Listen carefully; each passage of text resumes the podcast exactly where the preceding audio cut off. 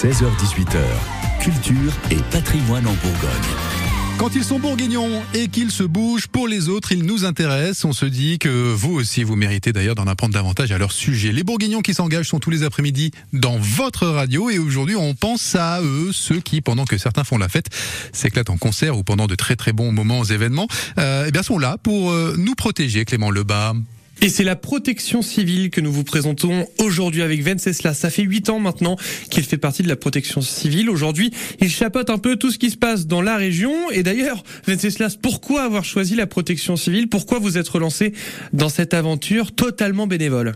C'est une très bonne question. Euh, pourquoi la protection civile euh, euh, Pour être honnête, totalement par hasard. J'avais voulu suivre à l'époque une formation. Et puis, bah, à l'issue de la formation, je me suis dit, bah, ce serait intéressant de d'en faire profiter euh, les autres et qu'elles me servent.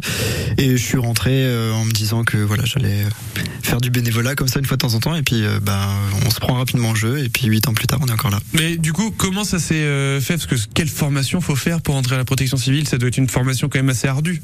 Alors, il n'y a pas de formation particulière à faire pour rentrer à la protection civile, puisque un bénévole qui rentre sans formation, on s'occupe de son cursus de formation. Mais nos bénévoles ont à minima les formations premiers secours en équipe, niveau 1 et 2, qui sont des formations respectivement d'une semaine et de 4 jours et euh, qui permettent d'intervenir en équipe avec du matériel pour, euh, pour s'occuper des victimes. Ouais, et en fait, vous, vous, enfin, vous êtes partout. Sur tous les événements. Alors personnellement non, mais avec, non, non, mais avec la on voit toujours les t-shirts orange et bleu.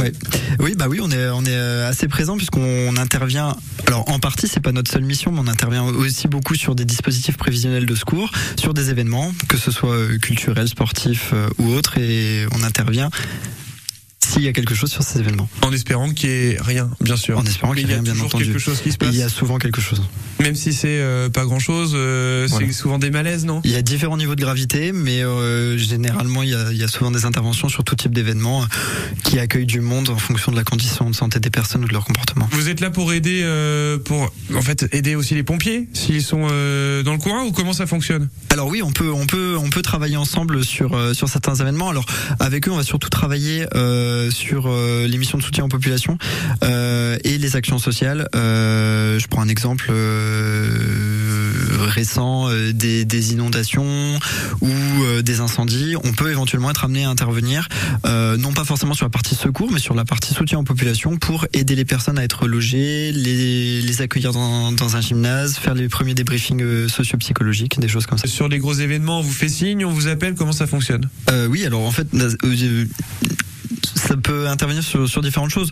Euh, généralement, c'est les personnes qui peuvent nous alerter, venir nous chercher, nous faire signe. Il y a quelqu'un qui est pas bien là-bas. Après, généralement, on s'arrange aussi toujours pour se promener un petit peu sur l'événement. Ouais. On, on, a l'œil, on, on, visualise aussi parfois certaines personnes qui peuvent sembler euh, pas forcément trop dans leur état, mais euh, on, on, surveille pour l'instant et on, voilà, on, garde, on les garde à l'œil discrètement. Ça, ça, se ressent du coup les personnes justement qui peuvent à tout moment ne pas être bien? Oui, alors parfois, enfin, il y a des, il y a des signes avant-coureurs et parfois, on, en fait, on intervient euh, vers la personne, on peut la, prendre en charge, la ramener vers notre zone infirmerie et puis des fois, ça s'aggrave justement pendant la prise en charge parce que idéalement, on arrive à, à détecter les premiers signes. Après, ça arrive aussi qu'on, euh, voilà, le, on arrive après coup, euh, on arrive après coup parce que c'est un peu plus loin ou parfois même un petit peu en dehors de l'événement.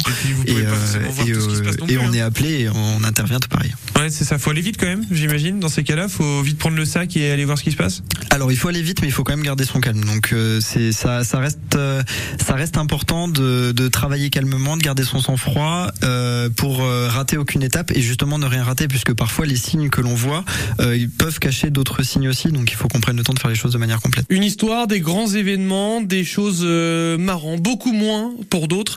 Voilà ce que nous présente la protection civile, ces gens qui sont là bénévolement pour essayer justement de nous accompagner lors de choses importantes pour nous et puis également pour euh, nos amis parfois. Alors justement la protection civile, si vous voulez, eh bien tout simplement devenir bénévole, vous pouvez vous rendre directement sur leur site internet. Ouais, côte-d'or.protection-civile.org. Merci Clément.